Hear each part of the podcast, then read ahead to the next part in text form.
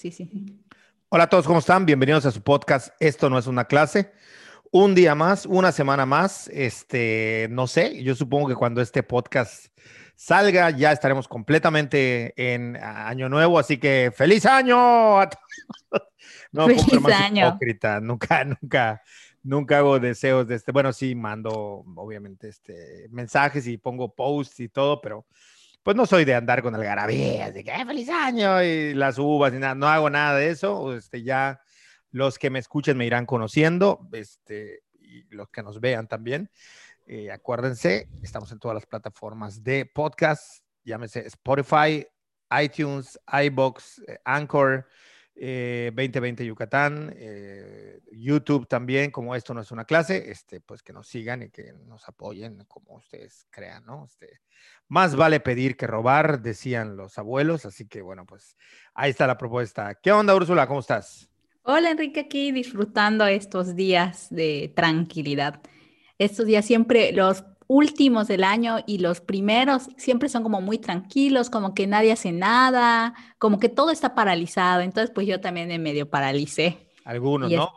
luego hay, gente muy alocada que veo que se andan estrellando y salen en el periódico que se voltearon cinco carros, cosas así. Ah, sí. No es noticia, ¿eh? No vayan a creer, ay, dijeron en el podcast que no, pero en general como que los temas laborales están muy tranquilos, muy tranquilos. Y por ejemplo, en mi caso, muchos proveedores cerraron y abren hasta el 2, 3, algunos hasta el 4, entonces pues nada más me queda estar como reposando.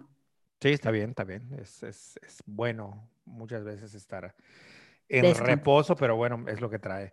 ¿Qué onda, Úrsula? ¿Qué tema nos toca hoy? Pues mira, yo justamente con esta temporada del año, uno de los temas que siempre sale a colación es el de la alimentación.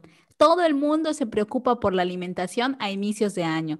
Todo el mundo entre sus propósitos pone bajar de peso, comer mejor, ser más sano y todos esos rollos. Entonces a mí se me ocurrió que podríamos platicar un poco de eso, pero no en ese sentido como de propósitos de año nuevo y, justo el tema de bajar de peso, sino platicar en general del tema de la alimentación, pues desde nuestras experiencias, desde nuestros, digamos, conocimientos. Y sobre todo porque a mí me ha llamado la atención últimamente el tema de la, hay una como un movimiento contra las dietas muy, muy, muy fuerte y está creciendo otro movimiento que se llama alimentación intuitiva. Y entonces yo estaba como pensando en esas dos cosas, se me hacen como, pues en general a mí no me gustan las dietas, ¿no? Y creo que es algo muy, muy difícil de mantener, pero por otro lado ese tema de la alimentación intuitiva me llama la atención porque pareciera que en, estos, en esas dos maneras de entender regímenes para bajar de peso, para estar saludable o lo que sea, se olvidan de un montonal de factores como los sociales, los culturales, el tema de la misma industria de alimentación, de las tendencias. Entonces, creo que es un tema que está padre platicar y padre reflexionar justo en este marco en el que la gente está como preocupada por eso. Entonces, pues ahí lo dejo para que lo platiquemos. Sí, eh, me parece interesante, digo, todo esto que me estás diciendo yo lo desconocía, o sea, yo no sabía de esto de que hay una, este, de que hay una campaña contra las dietas. Me parecía que era todo lo contrario. Tampoco sabía que había una, este, ¿cómo decirlo? Una... Esto que mencionaste, lo último. Alimentación intuitiva. Tampoco sabía yo que existía algo así o que, o que se mencionaba. Pero sí en, el tema general de las dietas y de Año Nuevo y de los propósitos de, de Año Nuevo, este, no, es decir, me, claro que me parece importante porque cada año se hace, pero me parece que en este año en este 2020 que acaba, dos temas cobraron relevancia, el de todo lo que tiene que ver con la salud y todo lo relacionado, pues en consecuencia, la salud con la alimentación. Me parece que nunca antes habíamos visto una preocupación por tratar de entender qué es lo que se come. Aparte, en este año también salió, creo, el nuevo etiquetado de los alimentos. Me parece que son muchas cosas que están detrás del tema de la dieta, más allá, como tú dices, está lo cultural, está lo social, están los sistemas eh, de, toda la, venta de, mercado de comida y de alimentación, es decir, la industria alimentaria, y que no nada más dependen de los individuos y de los sujetos. Desde el punto de vista socioantropológico, es evidente que hay un peso de las estructuras que va y coerciona a los sujetos, a los individuos y que no nada más somos agentes únicos y exclusivos. Este, esto es un tema clásico en las ciencias sociales, de qué es lo que importa más, es decir, qué es lo que influye o quiénes son los que toman las decisiones, si son los individuos, los sujetos o las grandes estructuras, llámese gobierno, Estado, eh, industrias, y eh, iniciativa privada, o es decir, todas estas estructuras macroeconómicas e instituciones, un poco apegado a, pues, términos un poco del funcionalismo, como lo ven las ciencias sociales. Pero más allá de eso, me parece que este año en particular se ha enfocado en la salud y específicamente en el tema de la alimentación. De ahí que veamos que de los negocios que apuntalaron o que tienen más visión para crecer hacia el siguiente año, ahí para los que sean eh, emprendedores y les interesa el tema, me queda claro que por encima de todas las industrias, de las grandes industrias, están el tema de la salud, el tema de la alimentación, es decir, bueno, el comercio online o el e-commerce, el comercio electrónico, y sobre todo me parece que está también el tema del entretenimiento, en tanto que las personas están pasando más tiempo en casa. Entretenimiento le hace como películas, series, streamings. Este año también reventó con la competencia de los otros, eh, las otras plataformas, que es Disney. Y bueno, que, pero eh, dentro de lo que tú mencionas, me queda clarísimo que el, el punto central está en la alimentación y en la salud que cada vez se están preocupando más, aunque sea comprar un cubrebocas, ya tiene que ver con la salud.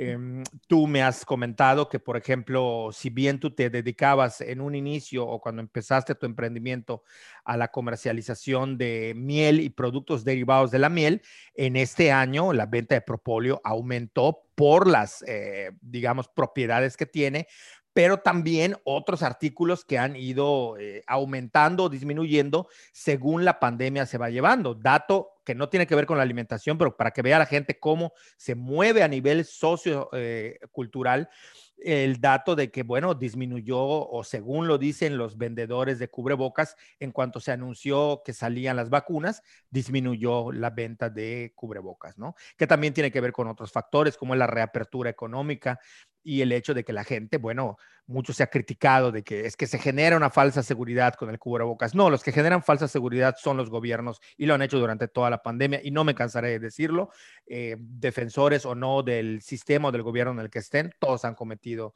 ese grave error de no saber para dónde tirar.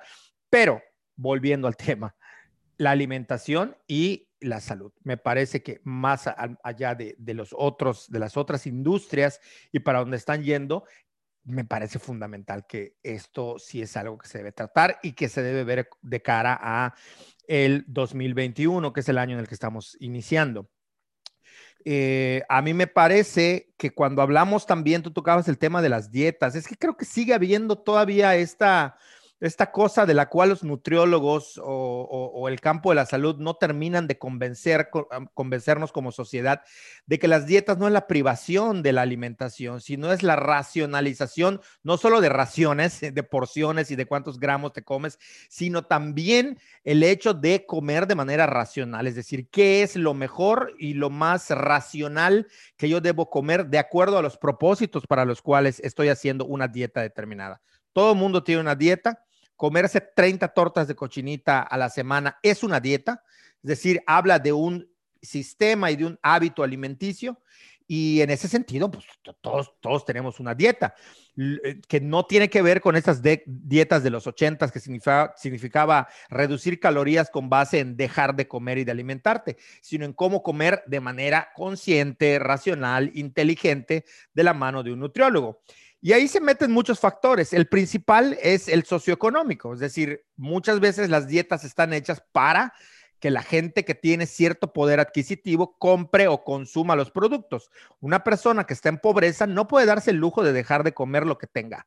Si tiene manteca, va a comer manteca porque se tiene que quitar el hambre. Si tiene solo huevo, va a comer huevo todos los días porque solo eso es lo que tiene. No tiene esa ventaja, por decirle de algún modo, o esa suerte, las, las personas que están en pobreza, de poder eh, elegir qué van a comer cuando no tienen para comer, ¿no? Después vienen ya otros estratos socioeconómicos, pero es un hecho que las dietas eh, siguen siendo caras que no hay un esfuerzo general por parte de asociaciones de la nutrición, aunque me puedan corregir en el hecho, en la práctica, cuando una persona va al nutriólogo, no solamente le resulta muy caro sobre, sobrellevar una dieta, sino además el hecho de que los nutriólogos cambian de, dieta y de estilo eh, según modas. Durante un tiempo se hablaba de las frutas, come frutas y verduras. Después empezaron a decir que tiene azúcar. Sea, eh, no comas después de las 5 de la tarde ni manzana ni plata porque tiene azúcar y eso, entonces, ¿qué diablos voy a comer, no? Se vuelve una labor imposible. Ahora todo tiene azúcar. O sea, todo lo que pasa tiene azúcar. Y me parece que han habido una serie de errores, malos entendidos, pero sobre todo que muchos nutricionistas, no todos, pero muchos nutriólogos, no nutricionistas porque esto es un anglicismo, pero nutriólogos sí tienen como esta idea de que, es decir, es, todos somos crossfiteros. La dieta ya me la sé de memoria, o sea, si yo voy a un lugar a decir, no, es que quiero, ¿qué quieres? Bajar de peso. Ah, bueno, toma tu pechuga de pollo. Y si no, fajitas de pechuga de pollo. Y si no, tal de pechuga de pollo todos los días o pechuga de pavo. O sea, ya sabes que en la noche, que si tu yogurcito griego, que si tus eh, mm, eh, verduras, eh, en fin, son muy a modo, tú llegas, te pesan, vas a la báscula y no toman en cuenta el entorno socioeconómico, primero y después el entorno sociocultural, es decir, cómo se van construyendo los hábitos de consumo. Y me parece que estas tendencias, por lo que entiendo que me estás mencionando de estas dietas, son tendencias que responden a un mercado y a una industria alimenticia. No nos olvidemos que toda la industria alimentaria o alimenticia, como le quieran decir, va de la mano con toda una estructura de estados, de cultura y de eh, instituciones. O sea, es todo un gran complejo que está sobre los individuos. Es decir, que uno no siempre elige lo que va a comer, sino que hay unas superestructuras, por decir de algún, de algún modo, que no tiene que ver con las superestructuras de Marx, pero que sí hablo de estas grandes eh, corporaciones, entre ellas el Estado. No nos olvidemos que hoy en día los Estados-nación se han vuelto en marcas, en branding a sí mismas. Y nada, me parece que todo esto que estoy mencionando es un, eh, son elementos que podríamos este, seguir ampliando, ¿no? Eso es lo que yo creo, que no depende de las personas, que las dietas cada vez se están encareciendo mucho más, que no es para todo el público y que se están haciendo dietas genéricas y que quizás atienda a estas tendencias globales, eh, comerciales, de cómo cuidarse y lo que dictan que debe ser bueno. Hasta hace unos días, eh, hasta hace unos años, perdón, recomendaban ciertos alimentos, hoy ya los están echando para atrás. En fin, que me queda claro que todo esto que tiene que ver con la salud enfocada a la alimentación, tiene que ver con hábitos, hábitos que tienen que ver con la cultura, pero que también intervienen mucho las instituciones, los gobiernos y la iniciativa privada para modificarlo. Es decir, no depende de nosotros totalmente elegir cómo alimentarnos. Sí, completamente, completamente de acuerdo contigo. Em, yo eh, quisiera como contarte un poco sobre esta, esto de la alimentación intuitiva y la cultura, no decir contra las dietas, pero sí que vea las dietas como un enemigo, porque a mí me parece que esta, o sea, la cultura de las dietas ya sabemos cuál es, que el nutriólogo te da una dieta y tú la sigues para bajar de peso, básicamente. Y eh, pareciera que el principal interés es justamente bajar de peso.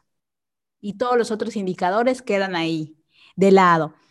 Eh, y por otro lado, es al, digamos que de unos años para acá hemos visto ese movimiento contra la famosa gordofobia, contra y que habla de cuerpos reales y de salud y todo esto, ¿no?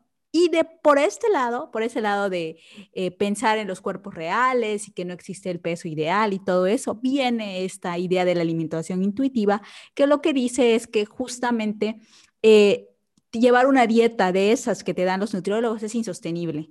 Sí, por muchas razones. A largo plazo es insostenible vivir así, vivir pesando tu comida, vivir pensando que hay alimentos buenos y malos, que a cierta hora hay que dejar de comer, que si tienes hambre te aguantes hasta que sea tu hora de la colación. Y lo que propone la alimentación intuitiva es justamente seguir a tu cuerpo. O sea, si tú tienes hambre, come si en el, en el desayuno que no hay alimentos buenos ni malos y quitar esa idea de la culpa de nuestra alimentación. Y justamente empezar a descubrir las señales que nos da nuestro cuerpo de cuándo es realmente hambre y cuándo es antojo y cuándo es apetito, ansiedad, dejar de comer por sentimientos, es decir, si me siento triste, pues como, si me siento alegre, pues como, si quiero celebrar algo, un logro, como. O esa es la idea de la alimentación intuitiva, que a mí en lo personal me parece lógico y me parece lógico, fácil, pero que justamente, como tú decías, esto suena muy bonito a nivel individual, pero vivimos en sociedad y en una sociedad marcada por la cultura. Entonces, ¿Cómo yo cómo en este momento de mi vida puedo distinguir cuándo es antojo y cuándo es hambre? Sí, y cómo, es... cómo hago una alimentación intuitiva cuando los platillos que sirven son enormes y yo digo, pues es hambre y me lo como todo. No solo eso, Úrsula, este, me parece que lo de la alimentación intuitiva estaría de acuerdo en todo, excepto en que tampoco es algo que se pueda realizar porque apela a que cada persona vaya desarrollando un crecimiento personal y una capacidad de autopercepción y de una de un autorreconocimiento que, o sea, o sea, antes de que empieces a hacer tu alimentación intuitiva, ve al psicólogo, ¿no?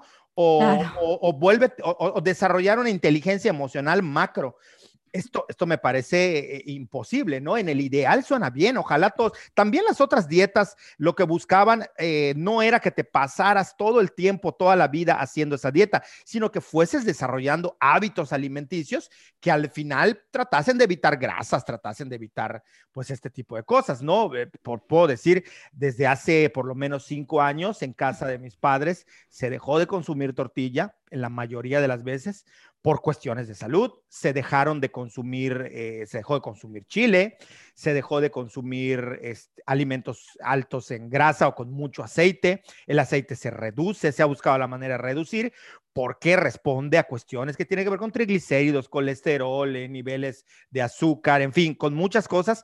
Y esto ha ido modificando eh, las formas en las que se preparan los alimentos, pero que no necesariamente van enfocados a bajar de peso. Evidentemente, en consecuencia, por lo menos estos hábitos evitarán que subas de peso deseablemente harán que bajes de peso, pero no están enfocados a llegar a un peso, como tú decías, ideal. Sí están enfocados a la búsqueda de reducir riesgos por alimentación pero me parece que estos son hábitos que se tienen que construir y aquí es donde entra la parte que no se entiende. Todo esto que tú estás mencionando tiene que ver con los hábitos de consumo. ¿Qué son los hábitos de consumo? Pues los hábitos de consumo, vamos a ver nosotros que no nada más son hábitos de consumo de manera individual. Los hábitos de consumo que creemos individual son hábitos de consumo de un colectivo. ¿De qué colectivo? Del grupo social. Eh, sin meterme mucho en teoría, habrá que decir que el grupo social de pertenencia al cual nos adscribimos nosotros como sujetos tiene que ver con un grupo que comparte varias cosas, pero entre ellas objetivos y metas afines y este una especie de nivel socioeconómico. Por ahí hay muchos cruces, pero digamos que estos dos factores son los que enmarcan al grupo social. No nos referimos por grupo social al grupo de amigos, esto lo menciono mucho en clases, no son tus amiguis, tu grupo, no, es un grupo formado, según algunos sociólogos y psicólogos sociales, que no debe rebasar los 120, 150 personas. Estamos hablando de grupos que comparten y que están eh, enlazados a través de redes, que comparten con nosotros, por ejemplo, la aspiración de tener una carrera profesional, la aspiración de hacer un posgrado, la aspiración de tener una buena salud, es decir, comparten objetivos y metas afines. Vamos, ¿cuándo nos damos cuenta que no estamos en el grupo social de pertenencia? Cuando estamos frente a un grupo de esos que nos cae mal. O sea, si una persona te cae absurdamente mal y chocas con todas sus ideologías, probablemente no se deba que sea ni ella una mala persona ni tú una mala persona. Lo más seguro es que esa persona esté como perteneciente a otro grupo social con otro tipo de marcador socioeconómico, pero sobre todo con otro tipo de metas, aspiraciones y objetivos que no son afines a los tuyos. Entonces, por eso chocas, no porque sea una mala persona. Y todas las personas que te caigan mal, prepárate porque están dentro de tu mismo círculo en el cual es lógico que compartan tus objetivos afines. Entonces, dicho esto, que yo sé que puede resultar complejo y algunos quizás me pidan que dé más explicación, pero si quieren que comenten, que nos manden mensajes para que nosotros lo sepamos. Si tienen alguna duda, podemos abundar sobre esto, porque el grupo social es determinante. Para aterrizar, si un programa de alimentación, si un proyecto eh, desde el, desde el gobierno no se enfoca en que lo que está alrededor tuyo te ayuda en mucho y tiene un peso tremendo para que subas de peso, para que bajes de peso, para que te cases, para que, para que entres a un trabajo o no lo tomes, para que te superes o no te superes, para el día que entiendan que esto social es fundamental en las decisiones de las personas, allí tendremos verdaderos programas eh, de prevención, por ejemplo, al sobrepeso, de programas alimenticios saludables. No es ir a las escuelas y repartir yogur a niños a las 8 de la mañana para que a las 11 se estén muriendo de hambre. No se trata de eso, no se trata de embutir a la gente de verduras y vegetales. Se trata de entender todo el esquema que está detrás por eso es que hablamos de programas, hablamos del Estado, hablamos de empresas y hablamos de las industrias del consumo y de la venta y de la comercialización de alimentos, porque justamente va aparejado a eso. Si tú logras, aunque les parezca una locura a las personas, dense ustedes cuenta, las epidemias de embarazos, no es que sea una epidemia, es que estamos constreñidos por el grupo social. O sea, ¿por qué la mayoría de los embarazos no estoy hablando de embarazos eh, juveniles o embarazos eh, fuera de, de, todas las normas sociales establecidas por la sociedad misma, sino de, por ejemplo, ¿por qué la mayoría de la gente terminando la carrera se casa? ¿Por qué después de, casarse esperan entre uno a tres años, cada vez va aumentando para tener un hijo? ¿Por qué la maternidad hoy en día se ha prolongado? ¿En qué grupos la maternidad se ha prolongado? Ojo que no en todos los, los grupos sociales se ha prolongado. Hay grupos que siguen queriendo tener a sus hijos y casarse después de terminar la carrera o por lo mucho una maestría, pero no todos lo hacen así. Entonces, lo mismo ocurre con la alimentación. Dense cuenta ustedes que cuando están en un grupo, cuando uno empieza a bajar de peso, los demás tienen la tendencia a bajar de peso. Y es que las emociones, las sensaciones dentro del grupo social se eh, comparten, se contagian, se van distribuyendo de esa manera. Uno va entendiendo cómo funcionan estas cosas y esta es la manera de entender y atacar estas ideas, atacar en el sentido de abordar, de ir por él no eh, vayan a decir que tú eres un... No vayan a decir que yo estoy ahí... No, eh, que no tienes tolerancia ni respeto. Me van a hacer un out of context, Enrique, me van, a, me van a cortar las palabras y sacar un video de, miren, antropólogo dice que ataquen. No, pero sí creo que esto es muy importante que nadie, nadie está, o sea, no se le ha tomado en cuenta. Para todos los que se quejan de que las ciencias sociales, ¿cuáles son utilidades prácticas? Yo todos los días encuentro 20 mil utilidades prácticas, practiquísimas y además súper eh, vendibles, súper eh, comercializables, súper monetizables, como dicen ahora. Pero lo que pasa es que si nos quedamos nada más diciendo cómo funciona la sociedad y criticando, pues no vamos a llegar. Pero vamos, en los estudios antropológicos y sociales y de, de psicología social nos sirven para entender todos estos procesos.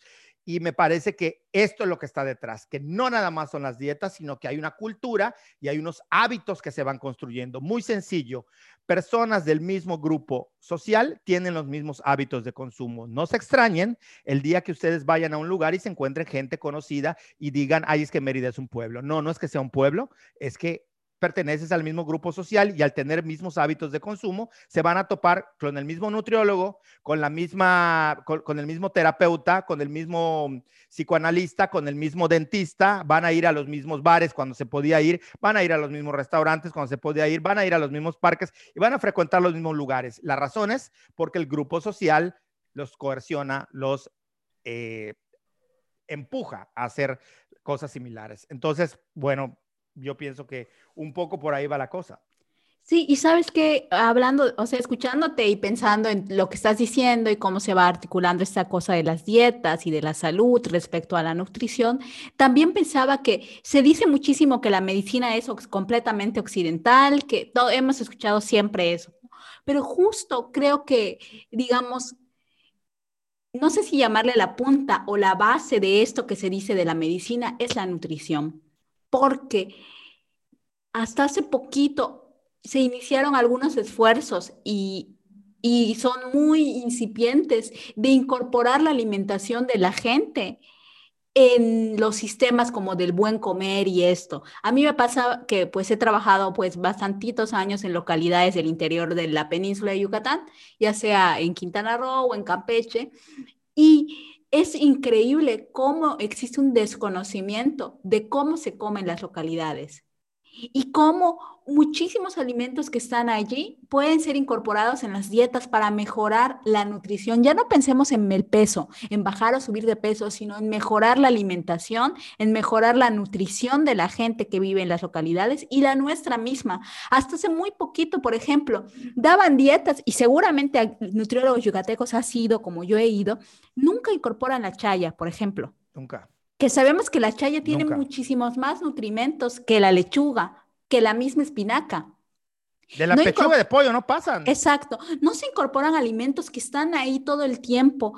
¿Cuándo te han y el Atún, atún que no era atún. Exactamente. ¿Cuándo te han puesto, por ejemplo, también tenemos una variedad de pescado en la península de Yucatán? ¿Y cuándo a ti te han dado, por ejemplo, un robalo, un caldo de robalo en tu dieta? Corvina. Jamás algo así, no.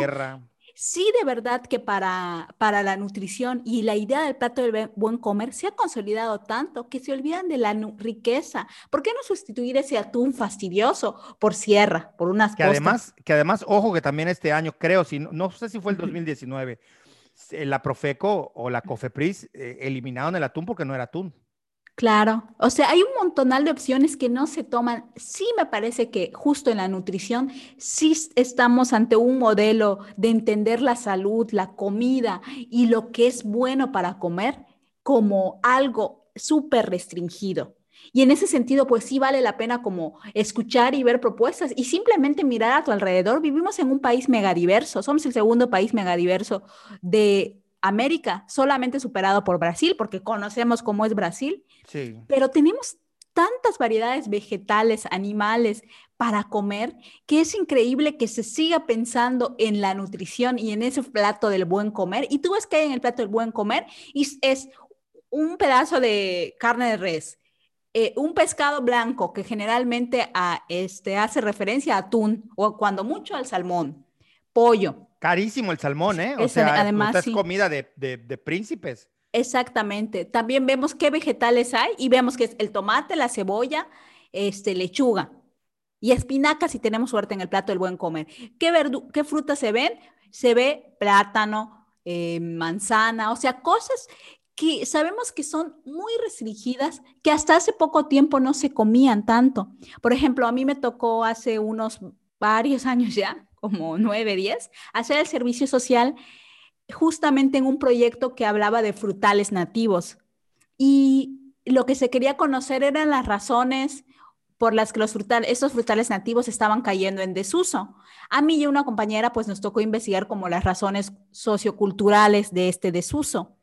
Y a mí lo que me impresionó, por ejemplo, fue las razones según culturales que salían eran muy chistosas, realmente a mí me daban risa, pero lo que me impresionó es conocer la gama tan extensa de frutales nativos que yo conocí algunos, pero son muchísimos. Y cuando ves la, el aporte nutrimental, te quedas espantado y eso está ahí y justo está cayendo en desuso y además está cayendo en desuso porque, por muchas razones, pero cómo es que la ciencia médica, y en este caso la nutrición, no se ha puesto a hacer un trabajo tan fuerte. Este trabajo lo estaban haciendo biólogos.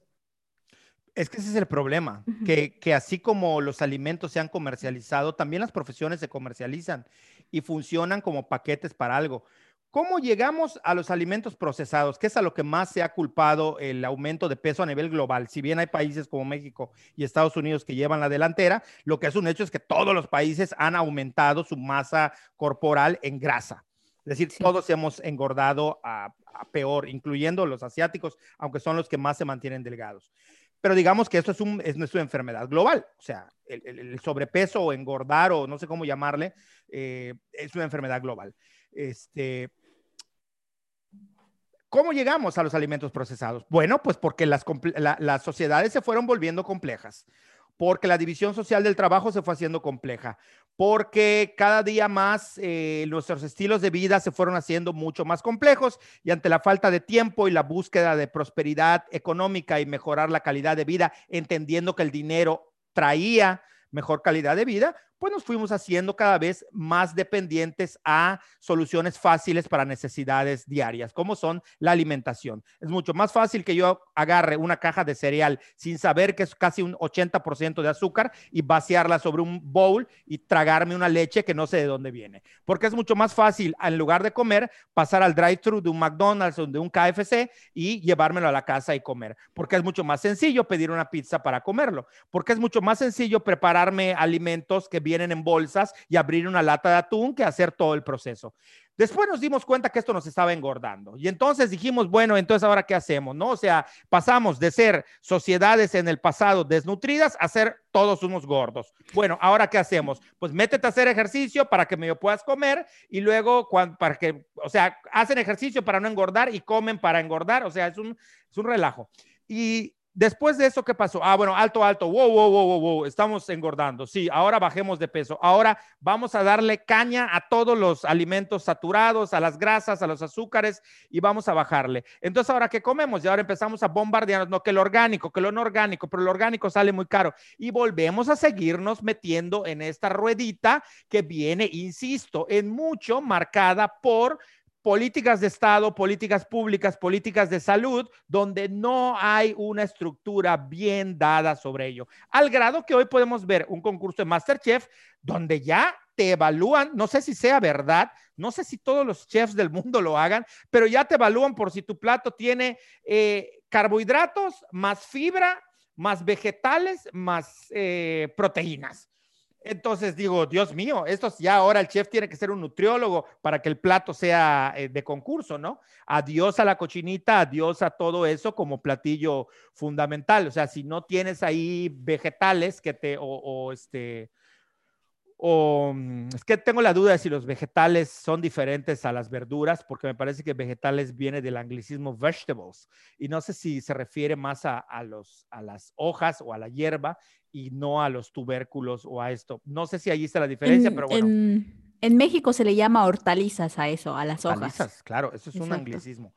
Eh, que no está mal el anglicismo, no están mal los anglicismos, yo los utilizo. Están mal cuando el anglicismo retuerce el concepto o la idea, como en esta ocasión, que retuerce la idea o el concepto de lo que estamos comiendo. Entonces, me parece que sí hay, tampoco, por favor, los nutriólogos no se van a sentir atacados. Estamos haciendo una crítica en general al sistema o a las formas eh, que tienen que ver con la alimentación, desde la sociedad hasta los especialistas de la salud, la nutrición, el Estado y las empresas. Este, no sé, no sé si, si, si aboné en algo, ya me, ya me perdí un poquito, como siempre, de lo que estaba diciendo. Eh, no, para nada. Yo, yo, terminé hablando de lo de los frutales nativos y tú hablaste de los alimentos procesados y creo que va muy bien porque justo eh, el tema de la industria alimentaria es un gran tema. Por ejemplo, aquí sabemos que en México había, se había estado como luchando de alguna manera para un etiquetado justo y claro, se llama el etiquetado, que se implementó hace poco. Y a diferencia, por ejemplo, eh, la Unión Europea, bueno, voy a hacer un paréntesis. A mí me interesa el tema de los etiquetados desde hace bastante tiempo, entonces medio soy informada en algunas cosas. Y la principal lucha que se hacía en México desde las organizaciones de la sociedad civil eran dos. La primera era poner etiquetas eh, claras a los alimentos ultraprocesados, claras y sencillas, que eso es lo que ya se logró con las etiquetas de exceso de sodio, exceso de azúcares, exceso de calorías. Y por otro lado, la otra gran lucha que sigue y que es encabezada por Greenpeace es el de etiquetar a los alimentos que contienen eh, transgénicos, o sea, organismos genéticamente modificados. Eh, esto lo está luchando Greenpeace desde hace un montón de años y que, por ejemplo, la Unión Europea lo tiene. Tú vas a cualquier estado de la Unión Europea y compras un refresco de manzana, ¿no? Como este. Y aquí te va a tener la etiqueta de si se utilizaron manzanas con organismos genéticamente modificados o son manzanas orgánicas. Entonces tú ya decides si quieres eso, pero también lo decides en función de tu bolsillo. Es mucho más barata una bebida de manzana que es transgénica a una bebida de manzana que es libre de transgénicos. Entonces, esa es la segunda, digamos, gran lucha que está haciendo las organizaciones de la sociedad civil, especialmente Greenpeace en México, en Latinoamérica, y lo que dicen, lo que, o sea, lo que están por lo que se hacen estas luchas es porque el consumidor tiene, la idea que ellos venden es que el consumidor tiene la posibilidad de decidir y que decidir es su derecho y por lo tanto la industria alimenticia le tiene que dar la información para que pueda decidir. Y de nuevo, esto se oye precioso, hermoso. La idea es que en México y en Latinoamérica, ¿quién puede decidir comprar qué? Es la gran falacia, o sea, que tú como consumidor puedes decidir sí y no. Puedes querer comprar algo, pero sabemos que al menos, al menos el 30% por, es 30% más caro un alimento orgánico. Entonces, yo voy a decidir pagar 30% más y tengo que pagar mi luz.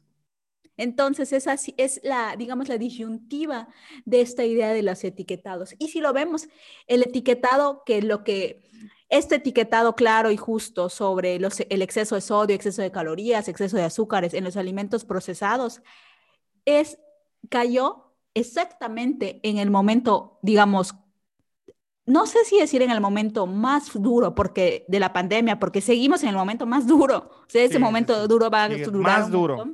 Exacto. Pero sí en un momento mediático que a mí, a mi opinión personal, sí fue como un, una movida casi política. Es que ese es el problema, Úrsula. ¿Cómo estuvieron culpando a toda la gente?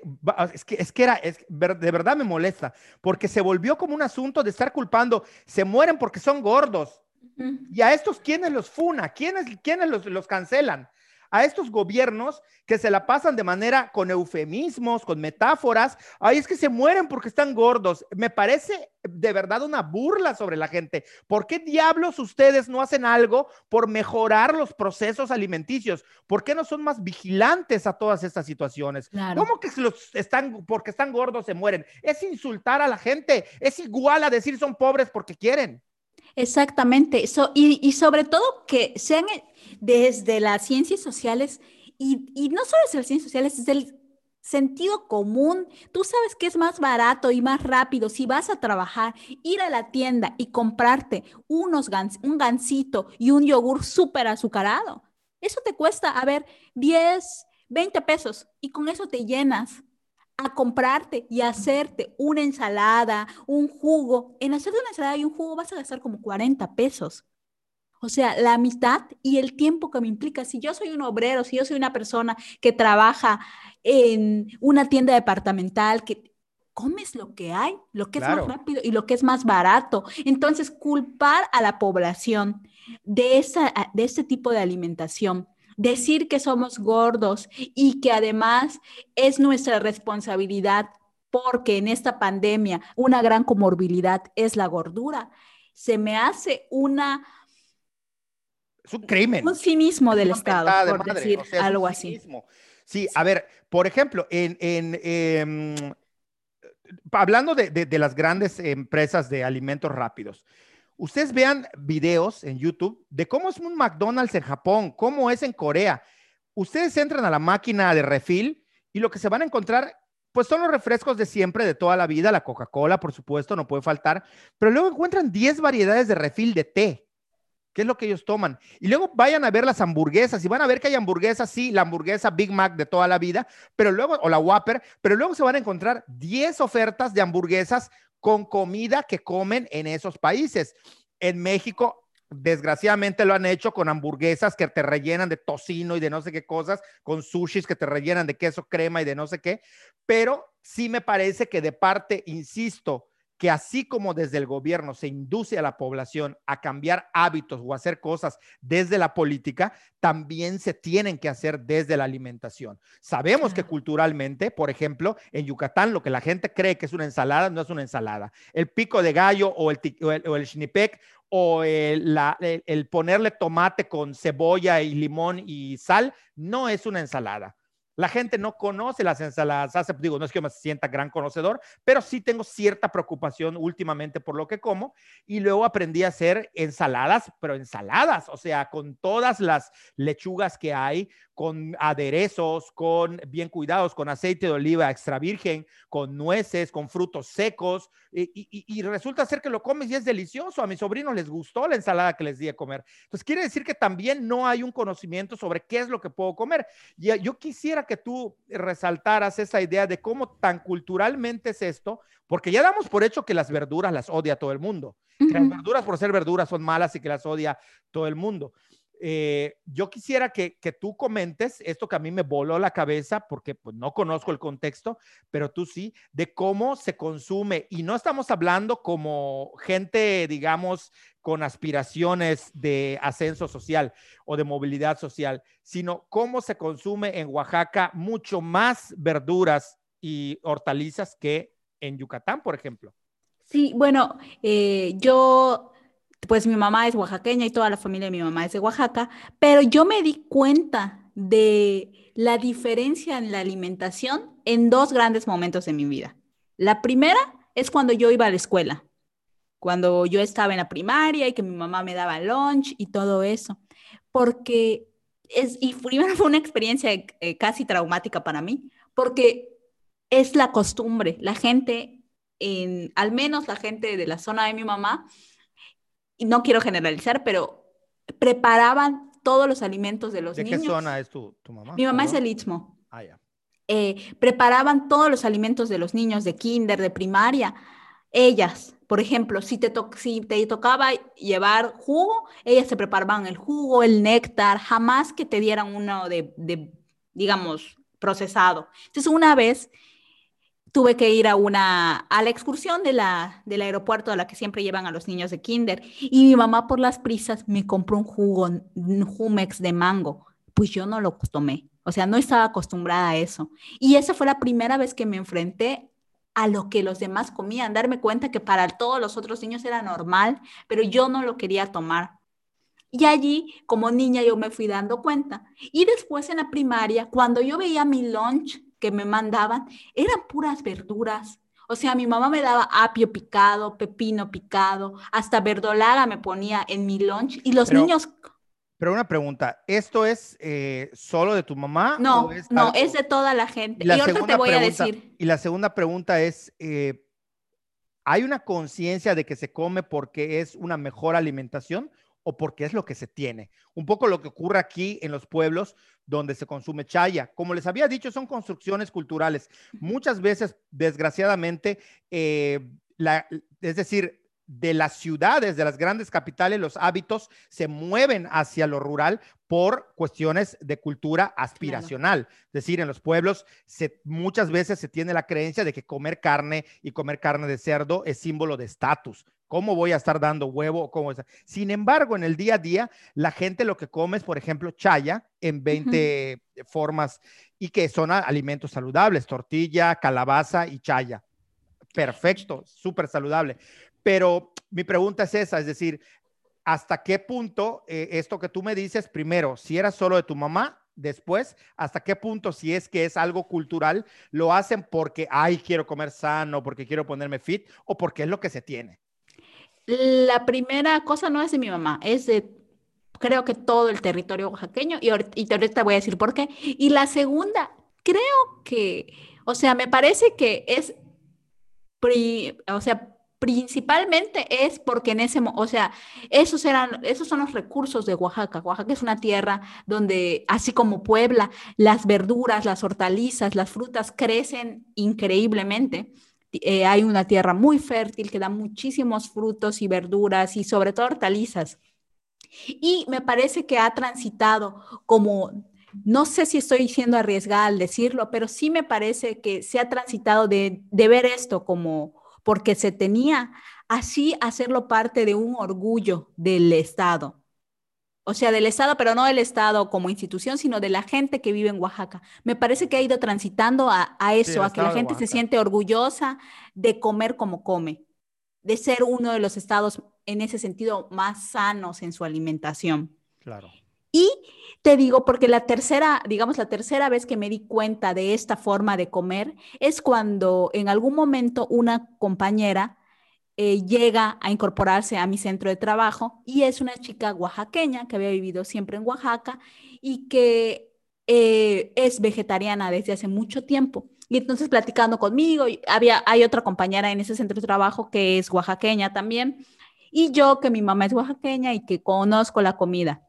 De allí. Entonces me platicaba que me decía es que es muy difícil ser vegetariano en Mérida. Y le digo, pero ¿por qué? Me dice, es que en Oaxaca, en cualquier puesto, en cualquier lugar que vayas, hay una opción que no porque sea vegetariano, sino porque así se come, que las quesadillas rellenas de flor de calabaza, que las quesadillas de diferentes hortalizas, muchas opciones en el día a día que son vegetarianas sin la intención de serlo, simplemente porque así se come. Claro. O sea, Entonces, sí, Sí, entonces, digamos, esa fue la, la, tercera vez que lo tuve como consciente y que he estado pensando en cómo come mi mamá, cómo nos ha enseñado a comer a nosotros. Que digo, al final mi mamá, por supuesto, que lleva, pues yo tengo, voy a cumplir 30 años y mi mamá está aquí desde eso. Ha incorporado muchísimo de la comida yucateca y disfruta mucho la comida yucateca. Pero sí yo veo una diferencia, por ejemplo, que yo no nunca hubo ese problema para incorporar eh, verduras, frutas, hortalizas en mi dieta ya de más grande, pues ya de repente elijo más pizza. Mi mamá no come chatarra. O sea, no come chatarra. Es muy raro que se le antoje un gansito o eso. Entonces, y así es, así es, digamos, lo que sí está en todos lados, y eso lo voy a decir, la Coca-Cola presente en absolutamente todos los lugares. No hay es la mejor forma en la que Estados Unidos colonizó y no como creen, con la Coca-Cola y Hollywood. Sí. Eh, sí, a mí, me, a mí me parece interesante y es que uno come lo que tiene a la mano. O sea, yo recuerdo de niño estar caminando, este, el, barrio donde yo vivo era un pueblo y cuando acabamos de llegar y yo era niño, me, acuerdo que íbamos caminando por las brechas del monte y si veías una, un zaramullo hoy ya prácticamente inexistente, lo que tú mencionabas al inicio, ¿no? Cómo han desaparecido algunos frutos o se han dejado de comer. Y lo bajabas y te lo comías y si veías una guaya, subías y la bajabas. Y bajar mangos a pedradas era lo de todos los días. Y era algo que tú hacías sin estar preguntando. O sea, después de tu almuerzo salías a jugar con los amigos y lo bajabas. Las piñuelas, por ejemplo. Hoy ya no ves piñuelas, pero lo que es peor, ya no ves chaya. O sea, si no fuese porque yo he pedido y rogado esfuerzos por plantar y poner chayas donde quepan, en mi casa, en casa de mis papás, en casa de donde sea, pon chaya, pon chaya, pon chaya porque si no, no te la encuentras. O sea, ya estás viendo bolsas de chaya en los supermercados. O sea, supermercados tipo Soriana, tipo estos de supermercados, ya te encuentras pues estas, este, pues, pues, la chaya, cosa que me parece a mí ridículo. Pero sí creo que uno come lo que se encuentra, lo que ve, lo que tienes. Y mientras más lo tengas ahí enfrente, mientras más lo tengas a la mano, más lo vas a, más lo vas a comer y más vas a aprender a desarrollar el gusto. Hay que entender también que el paladar, y esto lo sabemos desde los clásicos de la antropología, lo que consideramos eh, bueno para comer pasa por la sanción religiosa, por la sanción social, pero también por el educar el paladar, si lo queremos ver así, por cómo nosotros aprendemos a comerlo. O sea, no toda la vida nos gustó la cebolla, no toda la vida nos gustó el aguacate y en algún momento desarrollamos este gusto, así como la gente de fuera nos explica cómo es que gente desde temprana edad en Yucatán o en México en general se les dan cosas picantes, cómo pueden existir dulces con chile para niños. Bueno, pues porque eso forma parte de un proceso de socialización. Entonces, esto involucra unos cambios estructurales, pero también de cultura y de cómo vamos trabajando sociedad con organismos y con iniciativa privada y todo lo que hemos mencionado, ¿no? Por supuesto, de, de acuerdísimo contigo. Es, es, es, algo muy complejo. El tema de la alimentación es muy complejo y yo casi, casi como mensaje esperanzador eh, quiero decir eso, ¿no? O sea, no es un nivel individual. No, no me parece correcto que el Estado esté o sea, haciendo sentir culpable al sujeto como individuo responsable único de su alimentación. Por lo menos que dé las opciones, ¿no? Que haya opciones, que haya formas de acceder a ello. Insisto, desgraciadamente y a pesar de que los nutriólogos de buen corazón y con todo el profesionalismo y ética del mundo lo hagan, lo que pasa es que también como personas y como profesionales están inmersos en estructuras que no les permiten ir más allá. O sea, claro por, ejemplo, no hay estudio socioeconómico de las personas que van a bajar de peso para tratar de ver cómo amoldarlo. Son tres preguntas. ¿Cuántos años tienes? ¿A qué te dedicas? Y tan tan, una más y ya. Pasas a la báscula y es todo. Imprimen una dieta y te la dan. Si no puedes, me llamas y yo te digo con qué lo sustituyes. Entonces sí creo que lo digo porque también van a decirme, no, pero es que el IMSS y el ISTE ya incluyeron eh, nutriólogos. Sí, qué bueno, es un gran paso, lo celebro, pero hay que ir más allá.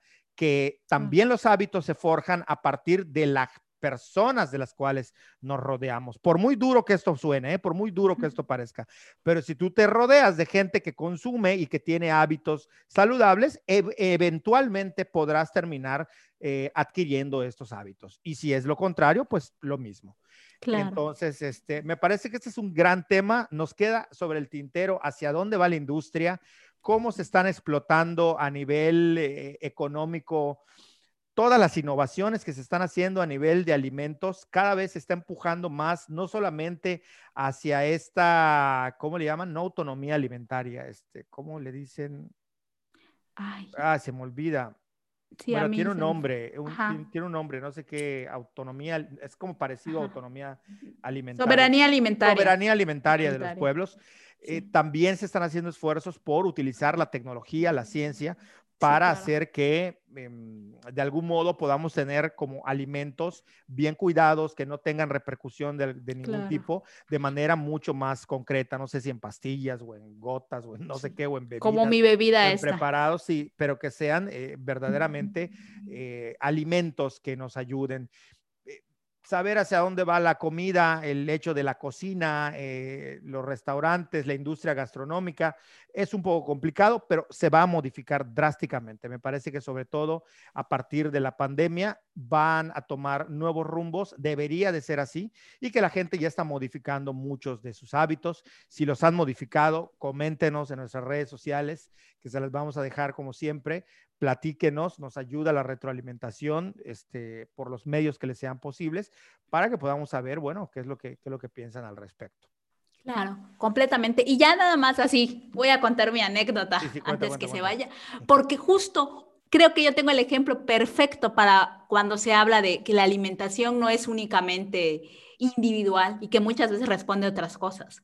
Yo cuando estuve haciendo el trabajo de campo para mi trabajo de titulación, eh, estuve en una localidad que se llama Bolonchen de Rejón y yo trabajaba con señoras básicamente, porque lo que yo estaba eh, queriendo estudiar era el tema de las señoras que se dedican al bordado y cómo se entiende esto, sí, como trabajo, ¿no? Ese era el tema. El caso es que yo organicé con todas las que hablaba, que eran prácticamente con todas las del pueblo, un tour, porque ellas me decían, no vengas en la mañana, porque en la mañana estoy haciendo los quehaceres de mi casa vente a partir de la hora de la comida, pero antes de las cuatro, porque luego llega mi marido y lo que sea. Entonces yo empezaba, eh, digamos, mi tour de visitar a las señoras a partir de las 12 del día. Y generalmente con la primera que iba me, me invitaba a comer. Y está requete mal visto y lo sabemos en las localidades de Yucatán, no comer lo que te dan. Porque además, en muchas ocasiones se o sea, lo que se dice es que casi, casi es un sacrificio, que se quitan el pan de la boca, que no siempre es así, pero sí es muy, muy mal visto no comer lo que te dan.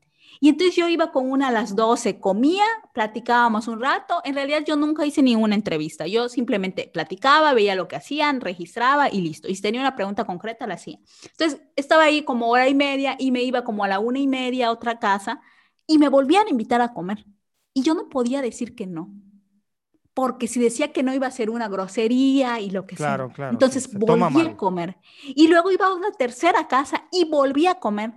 Y yo ya no tenía hambre, ni quería comer, pero me sentía obligada por la situación, por todo el contexto cultural que hacía que aceptara la comida. Entonces yo cuando terminé ese trabajo pesaba 80 kilos. Y no porque yo quisiera engordar o porque por placer hubiera comido o por irresponsable. nadie quiere engordar, ¿eh? La gente quiere comer. Exactamente. Todos queremos comer. Bueno, los muy delgaditos a veces quieren engordar un poquito. Bueno, sí, tierra. Subir de peso. Pero entonces, esto, y yo siempre había adorado comer, yo siempre he sido comelona, me gusta, pero nunca había estado tan gorda. Y lo peor es que no fue algo que disfruté engordar.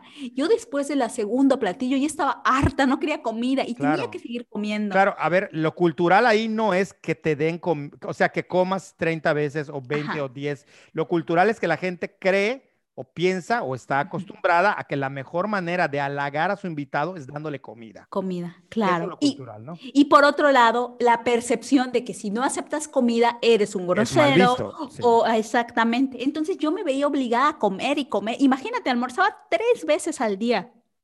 O sea, cuando yo estaba muy cansada me iba al pueblo de mi abuela a descansar de comer, o sea, a comer normal Entonces subí mucho de peso, te digo, llegué a pesar 80 kilogramos. No, y además, y además supongo yo que entraste en un bucle en donde llega un momento en el que ya no es nada más si mi cuerpo aguanta o no aguanta meterse más alimentos, sino cuando la gente celebra que comas.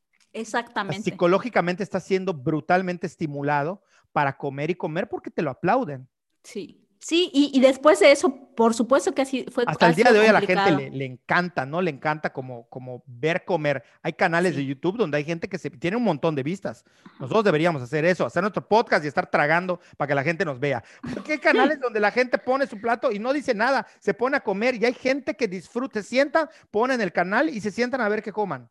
Sí, así lo debemos hacer. No es un review, están como, sí, la próxima, los que nos ven en YouTube, vamos a traer este, nuestra torta, el lechón, y vamos a comer mientras estamos hablando aquí para que te, sí, más exactamente. le parezca algo interesante. Así es. Muy bueno, muy bueno, Úrsula. Este, no sé, a mí me gustaría como eh, que, bueno, ya, eh, que en lugar de mm, quizás muy a mi forma de verlo, en lugar de hacerse como, como propósitos inalcanzables, pues más bien que la gente piense en comer de la manera que les dé la gana, pensando quizás un poco más en cuidar la salud, ya que esto, eh, no nada más me refiero a los triglicéridos y al colesterol, que por supuesto están ahí, pero por supuesto pensando en las lecciones que nos deja esta pandemia y estar lo mejor preparados a quienes les interese. Vamos, que el que no quiera eh, interesarse en su salud está en la plena libertad también. De eh, hacer lo que quiera, de comer hasta reventar si quiere. Eh, eso es decisión de cada quien. Pero yo, este, sí, digamos, eh, lo dejaría hasta aquí.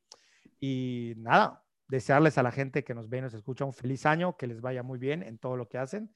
Y pues, nada, si no tienes más que decir, yo hasta aquí. Nada más. Pues hasta aquí lo dejo. Nos vemos en la próxima. Hasta luego. Hasta luego.